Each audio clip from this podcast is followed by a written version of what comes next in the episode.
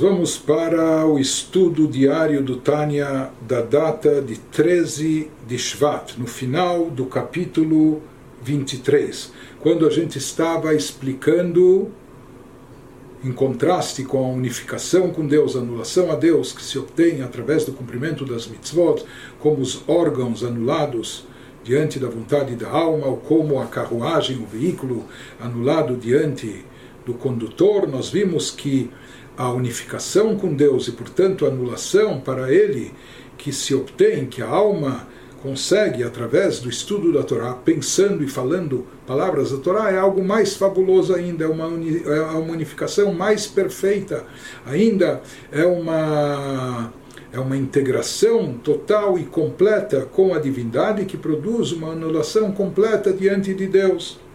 Isso ele estava nos explicando a grandeza e o alcance do estudo da Torá em termos espirituais. Ele prossegue agora nos dizendo o Bazei Yuvan. למה גדלה מאוד מעלת העסק בתורה יותר מכל המצוות, ואפילו מתפילה שהיא איחוד עולמות עליונים.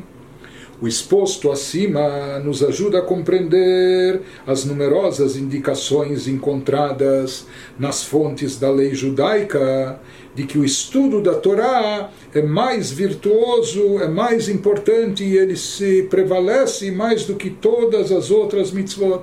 Nós temos inúmeras fontes no, na literatura judaica que afirma isso. Não só que supera ou tem uma importância maior que todas as mitzvot, superando até a mitzvah da oração, de rezar cuja influência espiritual é grande, conforme salienta a Kabbalah, ao afirmar que a oração faz os mundos superiores se fundirem com camadas mais altas de emanação, inundando o universo de luz divina. Assim fala o Zoar. Ou seja, existe um efeito espiritual muito grande por trás de tudo aquilo que nós fazemos e realizamos. E quando um Yehudi faz essas coisas boas e positivas conforme prescrito na Torá, cada uma dessas coisas desencadeia um efeito espiritual muito elevado, e não só espiritual, com, com influências eh, até a nível físico e material.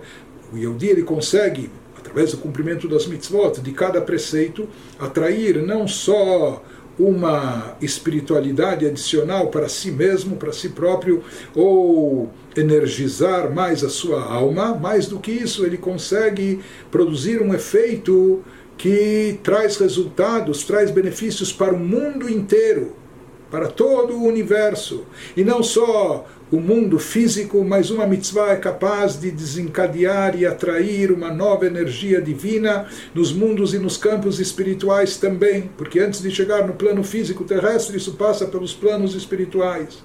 Quando eu disse estuda a Torá, nós vimos o efeito magnífico que isso produz, uma unificação total e completa com Deus, eh, atraindo dentro de si ou integrando dentro de si, incorporando uma luz divina transcendental que está acima de todos os universos, que nenhum ser e criatura, nenhum mundo é capaz de ter isso. Um Yehudi tem isso dentro de si na hora que ele está pensando e falando o Torá. Mesma coisa na hora da tefilá, da oração, Tfilá, a oração no judaísmo não é apenas fazer os seus pedidos, dizer aquilo que nós precisamos e queremos de Deus. Tfilá, de acordo com o judaísmo, conforme explicado nos livros místicos, é uma comunhão com Deus, é unificar-se com Deus, vincular-se com Deus de forma muito profunda. Dveikut, ligar-se a Deus de uma forma muito intensa. Isso também produz efeitos espirituais maravilhosos. Mas aqui, quando nós falamos que o estudo da Torá está acima de tudo, está acima de tudo, inclusive a própria tefilá, a própria reza e oração, por mais que os livros de Kabbalah dizem que a reza em especial tem um efeito grandioso a nível espiritual, isso está escrito apenas em relação à reza mais do que sobre Torá e Mitzvot. Se fala que na hora das nossas orações, conforme explicado na Kabbalah, se produzem ihudim, o que, que são esses Ihudim? Ele diz que a oração faz os mundos superiores se fundirem com camadas mais altas de emanação, inundando o universo de luz divina. Através da nossa reza, nós cons conseguimos ligar, conectar, isso seriam os, os Yehudim, essa fusão do nosso mundo, do nosso universo. Ou seja, e mesmo isso acaba se refletindo também nos pedidos que fazemos na reza. Ou seja, aquilo que nós pedimos, mais saúde, mais fartura, mais abundância, eh, mais sucesso, etc. Isso depende de bênçãos divinas. E bênçãos divinas vêm do fluxo da vitalidade de Deus e muitas vezes existe o fluxo padrão já programado. Dentro desse fluxo padrão a gente não obteria talvez mais saúde, mais energia, ou mais sustento, ou mais eh, aumento, ou o que for. Então, para produzir isso, para atrair isso, nós temos que atrair uma cota maior de energia divina que acabe se traduzindo em forma de bênçãos até palpáveis no campo físico e material nosso. E para produzir essa atração dessas novas bênçãos, desse fluxo, isso significa que a gente tem que conectar, não só a gente se conecta a Deus, quando nós estamos nos conectando a Deus, nós também conectamos, estamos fazendo uma fusão do nosso mundo, do nosso universo, com os níveis superiores, níveis transcendentais, para de lá eles atraírem novas cotas de energia divina, mais energia de Deus para dar mais abundância, mais fartura, mais daquilo que a gente necessita aqui. Mas de qualquer forma, a tefilá, a reza, tem esse poder espiritual extraordinário de produzir essa fusão do nosso mundo, do nosso universo, não só da nossa pessoa, da nossa alma, mas também fazer, produzir essa fusão com, do, eh, com os mundos superiores ou seja, fazer com que o nosso mundo ele possa ter essa fusão com camadas mais altas de emanação, inundando assim o universo de luz divina. Mas se fala que até o estudo da Torá ele acaba tendo um alcance ou uma importância maior do que a própria Tfilá com toda a sua grandeza. Aqui ele nos dá num colchetes uma observação alárrica, verrade, misha em toratou manutot, leafsik, de. Diz quanto ao fato, mas se existe aqui uma, uma escala de hierarquia, e a gente fala que a Torá está acima da Tfilá, a Torá se encontra até acima da oração, em termos de efeito e, e alcance espiritual. Então, isso parece contradizer o Malachá quanto ao fato de que isso parece contradizer o preceito talmúdico que determina que o estudioso da Torá em regime de tempo parcial, quando chega o horário da reza, ele deve parar de estudar para rezar.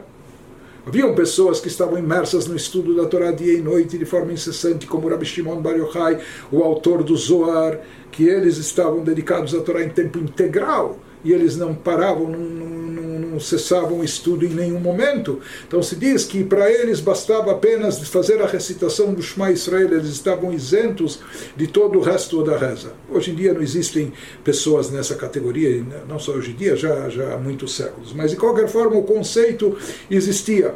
Porém, para pessoas que, mesmo que estejam estudando Torá, mas em, em regime parcial, a Allah prescreve que quando chega o horário da reza, ele deve interromper o seu estudo para rezar.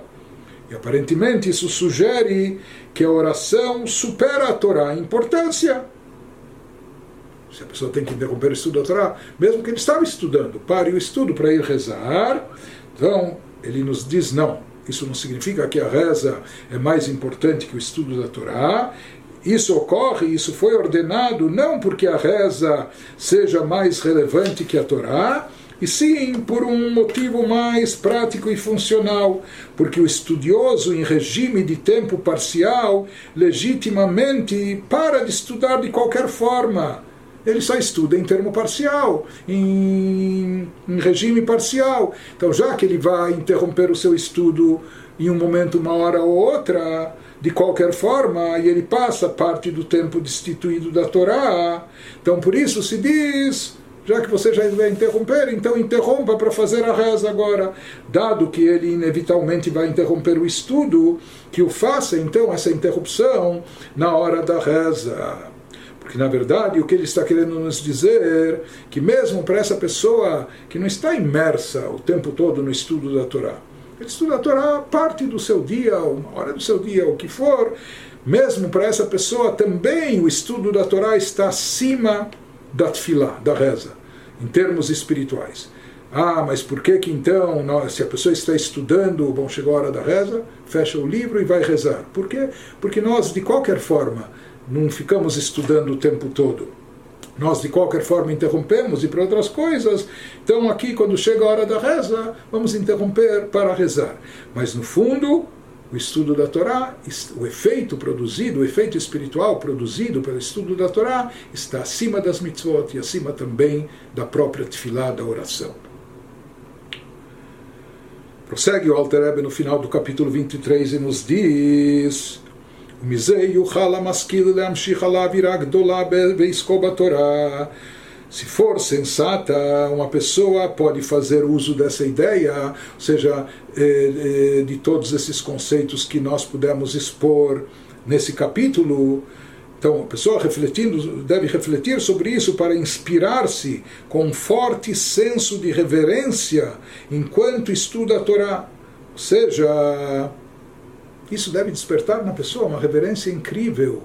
Quando a pessoa se conscientiza disso que acabamos de, de, de estudar e de entender, isso deve causar um, um temor reverencial na pessoa na hora do estudo. Puxa, Olha que efeito magnífico nós, nós conseguimos. Eu estou, não só que estou falando com Deus, não só que estou conversando tete a tete com Deus.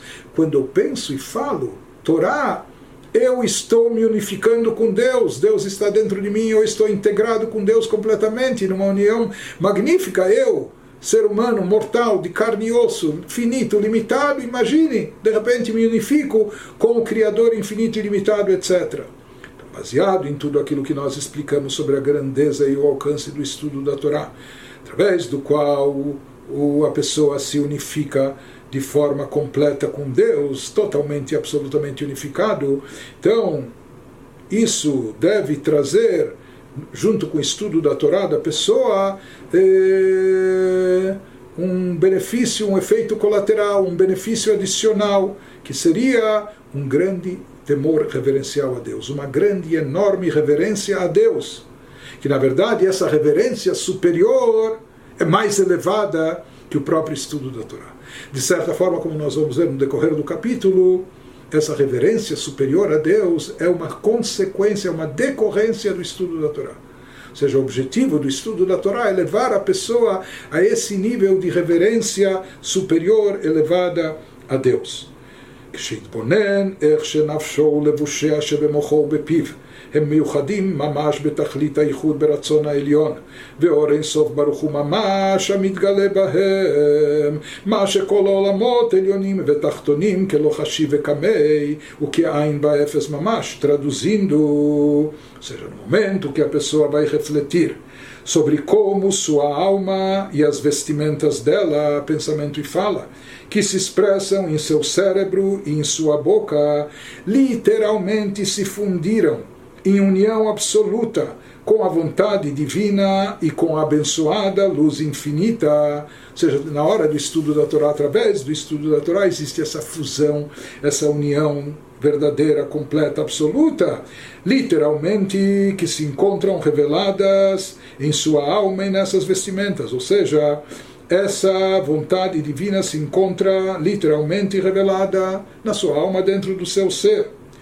Depois a pessoa prossegue refletindo que esse efeito que se produz na hora do seu estudo da Torá, então, quando ele reflete, isso é algo único, é um privilégio único entre, em toda a criação. Depois, quando a pessoa vai refletir sobre como todos os mundos superiores e inferiores são considerados zero em sua presença, todos os mundos estão totalmente, literalmente, nulidade e vazio, nulificados diante de Deus a tal ponto que a vontade divina não se enreda substancialmente neles. Por isso nós falamos que a vontade divina mais profunda não se manifesta nos mundos, nos universos. Por isso também aquela luz transcendental Sovev Kolalmin não se revela de forma próxima, de forma internalizada dentro das criaturas e seres do, do mundo e universo, seja quais forem, mesmo espirituais e elevadas. Né? Mas meramente sovev kolalmin de forma apartada, a fim de lhes dar sua principal energia vital. E apenas um vislumbre dessa luz realmente se enreda nesses mundos. E esse vislumbre mínimo que chega ao mundo e criaturas, mesmo as mais elevadas em termos espirituais, representa o máximo que eles podem suportar sem que sua existência seja totalmente extinta. Por que, que essa luz divina transcendental ela só brilha e ilumina de longe? Porque senão eles se queimariam, eles se desintegrariam, as criaturas deixariam de existir, de existir se anulariam por completo diante do Criador. עד שאינו מתלבש בתוכם ממש, אלא סובב כל העלמין בבחינת מקיף להחיותם עיקר חיותם. רק איזו הערה מתלבשת בתוכם, מה שיכולים לסבול, שלא יתבטלו במציאות לגמרי. Então, essa vontade divina suprema, não há nenhum ser e criatura, não só físico, mas nenhum ser e criatura espiritual, por mais elevado que seja, que consegue suportá-la, que consegue comportá-la, que consegue captá-la no seu interior. Como nós falamos, essa luz transcendental ela tem que ficar um pouco distante, apartada, precisa iluminar de forma indireta, de forma eh, superficial ou envolvente, porque senão todas essas criaturas se anulariam por completo, se desintegrariam, deixariam de existir, tamanha revelação. Apenas um reflexo mínimo dessa luz que pode se manifestar em todas as criaturas essa luz que nenhuma criatura e ser supremo, etc., consegue captar e comportar, você, eu, cada um de nós, na hora que está pensando e falando Torá, tem isso dentro de si, capta e comporta isso no seu interior. Então, quando uma pessoa pensar e refletir sobre isso, que na hora que ele está estudando Torá, o seu pensamento e a sua fala estão unificados com a luz divina transcendental, a luz divina suprema que supera, que está acima de todos os universos, que não é capaz de se revestir, que ninguém é capaz, nenhum ser e criatura é capaz de comportá-la, mas você que está estudando Torá, sim está captando, sim está comportando isso. Quando a pessoa pensar e refletir sobre, sobre isso, isso deve trazer a ela conclusão desse pensamento deve ser uma reverência enorme, um sentimento de reverência diante de Deus grandioso. Então ele nos diz: essa anulação completa é algo que só se aplica quando se sente essa, quando se faz sentir e perceber essa elevação, e essa elevação está presente na Torá que nós incorporamos dentro de nós, no nosso pensamento e fala na hora do estudo. Então ele nos diz, quando a pessoa se conscientiza percebe que essa divindade transcendental, que ninguém é capaz de eh, captar, que está acima de todos os universos, mas ele sim capta, querendo ou não, sentindo ou não, percebendo ou não. Quando a pessoa refletir sobre isso, meditar sobre isso, isso deve causar na pessoa é, um sentimento total e completo de nulidade diante de Deus, uma suprema reverência. Quem sou eu? Simples mortal, de carne e osso, etc. Finito. Imagina que privilégio estou tendo de estar unificado com a essência de Deus, com Deus infinito e limitado, através da sua sabedoria, da sua vontade que estão expressas na Torá. E ele, sua sabedoria e vontade são uma coisa só. Então, quando a pessoa reflete sobre isso, isso eh, deve trazer na pessoa um sentimento de anulação completo diante de Deus, uma reverência total e completa. Isso é o grau e nível que é chamado de Irá Ilá, reverência superior, uma grande reverência, grandiosa reverência. Que isso é um nível bem elevado. E esse nível, ou seja, essa anulação, outros seres e criaturas não têm acesso a isso. Por quê? Porque todos foram submetidos ao processo do tzimtzum, aquelas, eh, aquelas ocultações, aqueles encobrimentos da luz divina se aplicaram sobre todas as criaturas, sobre todos os seres, em todos os níveis espirituais, até o material, etc mas apenas aquilo que está presente na Torá, isso não sofreu nenhuma condensação, nenhum encobrimento. Na Torá está de forma revelada e evidente. Toda a luz divina infinita, toda a vontade interior do âmago da essência divina. Portanto, quando a pessoa estuda a Torá, pensa e fala sobre a Torá, ele está absolutamente ligado, integrado com essa vontade de Deus, aquilo que é inacessível a todos os universos, a todas as criaturas.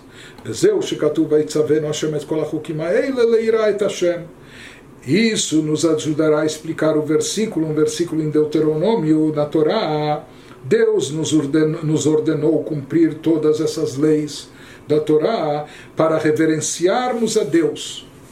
Ou seja, parece que o objetivo do cumprimento de todas as mitzvot, o que, que é?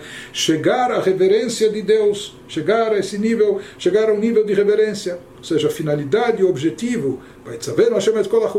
Por que, que Deus nos ordena todas essas leis? Leirá et Hashem. Para chegar à reverência a Deus. Então, daqui a gente entende que a observância dessas leis é o que nos leva à reverência. Porém, às vezes nós encontramos citações que parecem dizer o contrário. Às vezes nós encontramos citações que falam que o temor a Deus é a fonte do cumprimento das mitzvot, como já falamos também. Uma pessoa, para cumprir as mitzvot, se comprometer com elas, ela precisa eh, temer a Deus, reverenciar a Deus. Né? Ou seja, que isso precede o cumprimento das mitzvot e é a causa e não, e não consequência do cumprimento das mitzvot. Então, os livros místicos eh, explicam que depende em que nível nós estamos falando. Existem dois níveis de reverência, de temor a Deus. Aquilo que é chamado de iratata. Existe reverência a nível inferior. Essa reverência básica, esse temor básico a Deus é uma condição sine qua non. Isso é a fonte do cumprimento, isso deve preceder o cumprimento das mitzvot, isso leva ao cumprimento, etc. Né? Mas o cumprimento das mitzvot faz com que a pessoa eh, seja refinada, seja que a pessoa se eleve, que a pessoa se espiritualize, etc. Isso vai levar como consequência, ou seja, o cumprimento das mitzvot, refinando a pessoa, aproximando ela de Deus, vinculando ela ao Criador, vai levar ela finalmente à reverência superior. Irá ir lá um temor reverencial a Deus a nível superior, que isso vem depois e através do estudo da Torá, ou seja, quando a pessoa estudou a Torá e com isso se unificou com o Criador, etc., então ele vai atingir, vai chegar ao objetivo que é essa reverência superior, essa, esse temor elevado de Deus. Sobre essa reverência mais elevada, sobre esse segundo nível mais elevado, os sábios disseram, assim falam na ética dos pais, se não, se não há sabedoria, não há reverência. Se não há primeiro sabedoria, não haverá reverência. Aqui a sabedoria se refere à sabedoria da Torá. Porém, lá no mesmo lugar, no Pirkei Avot, na ética dos pais, os sábios também dizem Imen irá en chokhmah, que se não há reverência, não haverá sabedoria. Então a gente pergunta, puxa, por onde se começa então? O que, que é causa e o que, que é consequência? Não é? A pessoa deve começar então pela sabedoria, pelo estudo da Torá, ou pela reverência, pelo temor a Deus, reverencial. Então, novamente, aqui a explicação é que se refere, a Mishnah se refere a dois níveis, dois graus de reverência. Se não há o temor básico a Deus, se não há reverência inferior, não haverá sabedoria, a pessoa não vai estar apta para estudar a Torá como se deve, para aprender e captar a Torá. Então, aqui é uma condição sine qua non que a pessoa tenha eh, reverência pelo menos a nível inferior, um temor básico a Deus para se dedicar ao estudo da Torá, com respeito, reverência, etc. Por sua vez, em seguida, depois disso, evoluindo espiritualmente, se não há sabedoria, se não há o estudo da Torá, não há como chegar, porque somente o estudo da Torá, da Torá que produz essa unificação magnífica com o Criador, é ele que pode levar aquilo que é o objetivo final de tudo, chegar que a criatura chegue a essa reverência em nível superior, essa reverência a Deus em nível superior. Isso se chega unicamente através da Torá. והתורה נקראת אצלה תרא לדרתא, כמו שנתבהר במקום אחר. E comparada a essa reverência de nível mais alto, que é o objetivo de tudo, que ela é produzida através da Torá e vem após a Torá, a Torá é designada no Talmud como um mero portão que conduz à morada. O Talmud fala, eh, pobre de quem faz um portão, mas não tem morada, não faz sentido. Aqui também se diz que a Torá é considerada como um portão que conduz à morada, a morada seria a reverência superior. Isto é, a Torá leva a pessoa a essa, é a Torá que leva a pessoa a essa reverência mais elevada, como um portão que dá acesso ao interior de um edifício, conforme explicado em outro lugar. Ela, delav kol mocha savil da irakazu, גם מאן דלא סביר מוחו כלל יראה זו, לא מינה ולא מקצתה, מפני פחיתות ערך נפשו בשורשה ומקורה במדרגות התחתונות דעשר ספירות דעשייה, אין יראה זו מעכבת בו למעשה, כמו שהתבהר לקמן. Então, aparentemente, o que a gente viu daqui que o estudo da Torá produz um efeito espetacular, extraordinário, uma unificação da criatura finita, limitada, carnal e imortal com o Criador infinito e ilimitado. Isso que ninguém tem acesso, o que nenhum ser e criatura celestial, espiritual, por mais elevado que seja, não consegue captar essa luz transcendental o estudioso da Torá, na hora que ele está concentrando o seu pensamento, a sua fala na Torá, ele se unifica com Deus infinito e ilimitado. Está dentro de si. A Torá é sua vontade, sua sabedoria. Deus e sua vontade e sabedoria são uma coisa só. Nós perguntamos por que, que as pessoas não desfalecem, por que, que as pessoas não entram em transe. Então, se o efeito é tão fabuloso. Então, nós falamos porque as pessoas não sentem, não percebem não sentem, não percebem porque não estão preparadas para sentir e perceber isso. Isso é até um benefício, porque se sentissem e percebessem o que, que se produz dentro de nós na hora do estudo da Torá, a gente se desintegraria. A gente não seria capaz de, de, de, de suportar tamanha revelação, tamanha êxtase espiritual, tamanho transe espiritual. Por isso, nos foi limitado e a gente não sente e percebe. Mas aqui ele nos diz, pelo, pelo que nós estudamos agora, esse estudo da Torá deve conduzir a pessoa no final a algo sublime e elevadíssimo, que é essa reverência a nível superior, que isso é o objetivo de tudo, é a finalidade da vida do ser humano, chegar a essa reverência superior, de nível superior em relação a Deus e o que, que acontece se na prática nós estudamos Torá, mas tampouco sentimos que isso está nos levando a essa reverência tão elevada? Será que nosso estudo está sendo válido? Será que está produzindo efeito? Então, isso que ele nos explica na conclusão do capítulo, nos dizendo, todavia, por requerer meditação focada sobre conceitos sublimes, Tal reverência de nível mais alto é algo que na prática, realisticamente, nem toda mente pode suportar na linguagem do Tikkun Ou seja, o estudo da Torá nos habilita a isso, mas não é todo mundo que tem cabeça para ir mais longe, para dar esses passos adicionais, para meditar de forma tão profunda sobre conceitos tão elevados e acabar despertando dentro de si, cultivando essa reverência em nível elevado. Mas ele nos diz mesmo quem não chegar até esse ponto final, até esse objetivo final, isso não quer dizer que o seu estudo não produziu efeito. Porém, mesmo que a mente da pessoa não consiga suportar essa reverência mais elevada, por isso ele não chega a tal ponto, ele não chega a essa reverência, não só que ele não chega a ela na sua totalidade, nem parte nem fração dela. E por que, que ele não consegue chegar a isso? Por que, que ele não consegue nenhuma parte dessa reverência? Provavelmente isso é consequência da posição baixa da raiz e fonte da sua alma, como a gente já estudou, que as almas são derivadas cada uma de um nível, e tem almas que vêm de um nível mais baixo, que isso diminui a sua capacitação espiritual. Em alguns dos degraus inferiores das dez Efirot, mais, dos mais baixos mundos, o mundo de Asiá mas ele conclui nos dizendo que não alcançar essa reverência, porque talvez a sua alma é limitada, não alcançar essa reverência mais elevada não invalida de modo algum seu cumprimento da Torá, como será explicado abaixo. Em capítulos posteriores, ele vai nos explicar que mesmo que a gente não chegue a desenvolver dentro de si toda essa reverência em nível elevado, isso não significa que o nosso estudo da Torá não produziu seu efeito e não realizou tudo aquilo que está no seu alcance.